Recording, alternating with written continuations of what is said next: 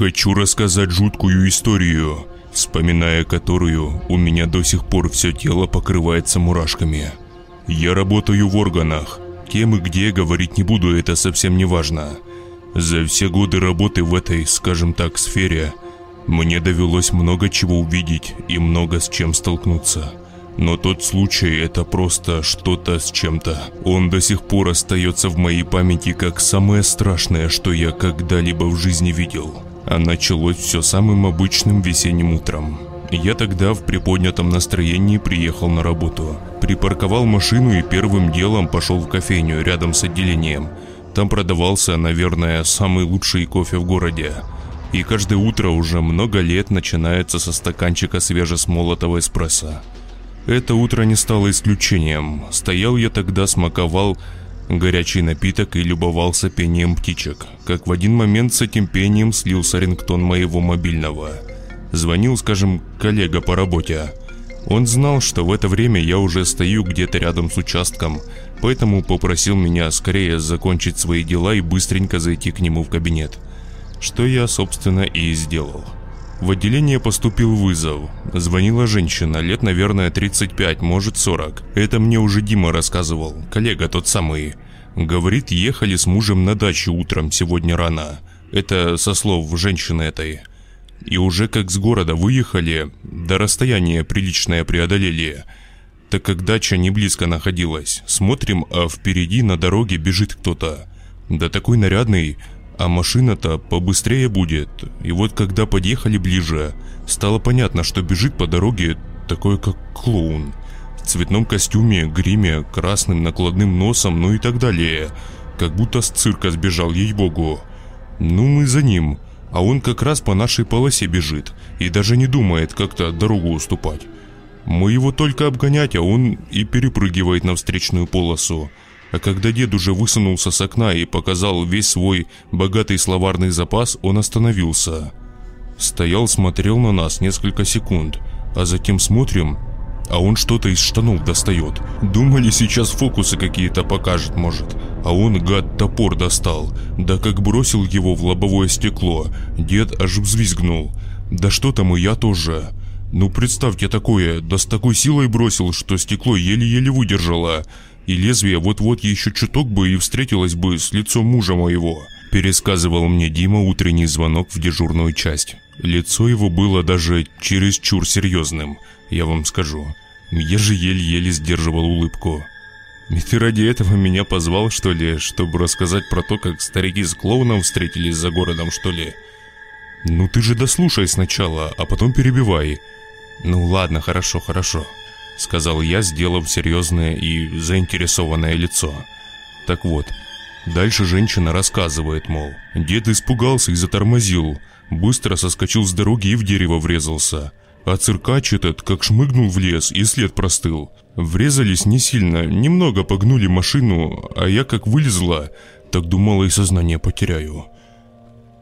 Чуть дальше в лесу тело лежит, да маленькое такое, рядом с ним еще один такой же сидит. Что он там с ним делал, я не увидела, так как далековато они были. Да вот явно что-то нехорошее. Тело лежало мертвое, понимаете? Хорошо, а дальше что было? Тот самый, который сидел в лесу, бросился бежать в нашу сторону. Ну, благо, говорю же, машину не сильно повредили, что муж мой еле-еле вырулил ее, и нам удалось уехать прочь с того места. А вы примерно помните, где это было? «Конечно помню, забудешь такое». В общем, сказала она, где это произошло. «Ну и что?» «А то, что выехала патрулька туда, так они уже через полчаса докладывали, что немного прошлись по лесу и обнаружили множество остатков человеческих. Как уже старых, разложившихся, так и совсем свежих. В основном, судя по всему, дети это были». «Что за остатки? Кто такие? Опознания не проводили еще?» Да как проводить-то, там и мать родная не узнает. Ни у кого ни документов с собой, ни телефонов, ничего, говорю же, остатки по лесу валяются.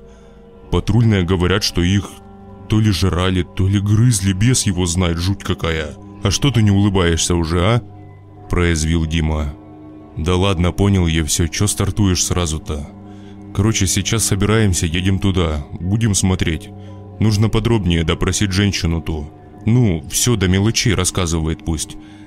Да, к ним уже поехали ребята. Дима нагнулся ко мне и прошептал внезапно так. Чувствую я, что что-то жуткое там происходит. Заявлений вспомни, сколько было лишь за прошлый месяц. Да и за этот, что люди пропадают. Дети же в основном. И ни следа нигде, ни зацепочки. Возможно, вот и нашли мы на эти самые зацепочки. Перебивая коллегу, сказал я. Через 10 минут мы уже на служебном автомобиле мчали на место происшествия. «Это ж надо клоуны, ёб твою мать!» – возмущался Дима. «Ты говорил, дети пропадали? А возраст какой?» «Да малые совсем, и в разных местах города исчезали, понимаешь? Может, поэтому и клоуны? Детишек-то заманивали, а там уже сам Бог знает, что с ними происходило». «Не знаю. Сейчас приедем, там уже эксперты на месте, а вот с чего и узнаем». Следующие пару десятков минут мы не разговаривали вовсе. Ехали молча, слушая радио. Приехав на место событий, естественно, мы обо всем расспросили экспертов. Действительно выяснилось, что найденные остатки принадлежат детям. Мальчики, девочки от 8 до 9 лет. Остатки были рандомно разбросаны по лесу, а некоторые и вовсе в землю зарыты. За все время с момента звонка в полицию было обнаружено 4 трупа. Все они были словно освежеваны, как скот. С рук, ног, туловища срезаны куски мяса, вырезаны органы. От этих слов эксперта по моей спине прокатился холодок. С таким ужасом за все время работы в органах я еще не сталкивался. В общем, мужики, орудует маньяк какой-то в городе. По-другому и не скажешь. И судя по вырезанным органам и обрезанному мясу, эта сволочь еще и каннибал. Но это так, навскидку. Возможно, и не один, а несколько, и возможно, это далеко не все трупы. Нужно вызывать еще людей, прочесать к чертям этот лес. Я уверен, что в нем еще что-то есть. «Вы думаете?» – спросил я. «Уверен». «Вам звонили про клоуна, рассказывали, да?» «Ну да. И говорили, что не один он был», – перебил Дима. «Вот то, о чем я и говорю. И дети лежат мертвые. Тут и расследовать ни хера не надо, мужики. Все вот на ладони. Остается только найти гадов и... Честно, нагнулся он к нам поближе, чтобы никто не слышал. Я бы никого не пытался арестовать. Завалить к чертям собачьим, да и все дела. Вы же посмотрите, маленькие ведь совсем еще. Указал он на чуть раскрытый черный пакет с остатками. Да уж, вздохнул Дима. А меня же переполняла злость. Злость на того, кто это все сотворил. Бешеное желание при первой же возможности пустить твари пулю в лобешник. Через час мы уже прочесывали лес. Вызвали еще ребят. Весь день я не покидал это место. Лишь пару раз выезжал в город, перекусить да выпить кофе и обратно. Лес не то чтобы прям огромным был, но и не маленьким. Заблудиться есть где. Собственно, это и, увы, произошло. Мы вроде держались группами по 3-4 человека, но уж так вышло, что я иду и вижу вдали, как будто что-то яркое. Ткань какая-то что ли, или одежда. Ну и как дурак, как будто под гипнозом, пошел в ту сторону, не сказав никому и не предупредив. И лишь когда я подошел ближе, я понял, что оказался один. Передо мной на ветке небольшого дерева висела детская куртка. Подошел ближе, взял в руки. Она была вся в дырках и в, в крови. Как будто кого-то очень много раз били ножом в область живота и сердца. Я стоял посреди леса. За все время наших поисков я зашел как-то уж слишком далеко. Да так далеко, что и просветов не было видно. Вокруг меня воцарила такая себе неспокойная и тревожная атмосфера, которая давила на мой мозг, как будто выключая его. Я стоял как дурак с окровавленной детской курткой в руке и вообще не соображал, что мне дальше делать и куда бежать. Никогда со мной такого не творилось. Никогда за все годы службы, еще раз повторюсь. Затем произошло следующее. За своей спиной я услышал шум, как будто чьи-то шаги по сухим листьям. Да быстрые такие, как будто пробежал кто. Я резко оборачиваюсь, нет никого. Быстро схватился за рацию, связаться хотел со своими. Почему раньше этого не сделал, не знаю. Говорю же, мозг вырубился как будто. «Дим, вы где? Я потерялся немного». Внезапно мои пальцы ослабли, и рация выпала из руки. Все тело пробил необъяснимый ужас. А все потому, что метрах в 15 от меня стоит гад. Точно клоун гребаный, весь в разноцветных одеждах. Да вот видно, что грязный весь, как будто не снимал ее несколько лет. Ладно бы стоял, да и все. Так в одной руке он топор держит, а в другой нож огромный. И смотрит на меня, как будто сожрать готов прямо сейчас. «Стоять!» — крикнул я, быстро расстегнув кобуру и достав пистолет. «Брось оружие и руки за голову, гад!» А он стоит и вообще не реагирует, лишь глупо улыбается и кривляется. «Брось, сказал оружие, тварь!» А он ни в какую. Когда смотрю, а сзади него еще один выбегает. Из-за дерева такое как. И тот, который первый, начал маленькими шажками приближаться ко мне. Вот тогда ко мне и дошло, что пахнет гарью. Я сам начал отходить назад, когда уже сзади себя услышал шаги. Быстрые, опять же, как бежал кто. Оборачиваюсь, смотрю, а справа налево еще один бежит. Толстый такой, да ростом поменьше немного. Увидев его, я обернулся вновь, а тот первый, которого я увидел, уже уверенно шагал в мою сторону. Я был вынужден открыть огонь. Нажал на спусковой крючок, прогремел выстрел, что и птицы в небо поднялись. Попал ему в живот. Он схватился за ранение и упал на землю. И сразу же после этого я услышал быстрые приближающиеся шаги сзади. Удар по голове, и в глазах темнеет. В последующие несколько часов начали происходить настолько жуткие события, что даже сейчас, рассказывая все это, меня пробирает дрожь. Пришел в себя я, когда уже на землю опустилась темнота. Да и очнулся не сам по себе, а от сильных ударов по лицу. Еле открыл глаза. Голова раскалывается просто. Чувствую, как до сих пор с затылка течет кровь, стекая по шее устремляется под рубашку. Так вот, открываю глаза и понимаю, что я сижу в каком-то доме. Да, это была какая-то старая заброшенная лачуга. Повсюду паутина, пыль и плесень. Стоит стол прямо напротив меня. На столе керосиновая лампа. Именно благодаря ее свету мне довелось увидеть справа от себя еще один стол, на котором, господи, лежали дети, мертвые уже. У одного, мальчик это был, была отрезана голова и полруки, а у второй девочки не было ног, а в животе торчал огромный нож. Да, кажется, это тот самый нож, который держал тот гребаный клоун, еще когда мы первый раз увиделись. Холод пробирал до костей. Руки мои были связаны вокруг какого-то столба сзади, под которым я, собственно, и сидел. Везде была кровь, на стенах, на полу, да даже на потолке. Из того самого стола она все еще капала на пол, издавая характерный звук, который также давил мне на мозг, как и гнетущая атмосфера в этих стенах. Воняло фекалиями и гнилью, что, собственно, и приманивало сюда сотни мух, которые не переставали жужжать. Понимая всю жуть происходящего, я потихоньку начинал паниковать. Внезапно я услышал звук. Звук открывающейся двери. Кто-то вошел в дом и сразу же прошел в комнату, где я сидел. Это был тот клоун, жирный, который, скорее всего, и ударил меня по голове. Он снял маску и подошел ко мне. Это был человек. Человек невменяемый и ненормальный с явными дефектами лица и вообще тела.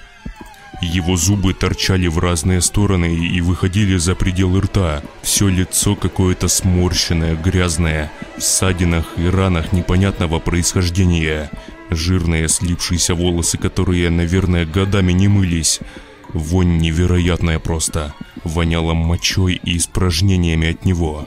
Он что-то бормотал, что-то непонятное, как будто на своем каком-то выдуманном странном языке. Протянул руку к моему лицу, взял меня за подбородок и начал осматривать. Сердце же мое просто выскакивало, дыхание участилось.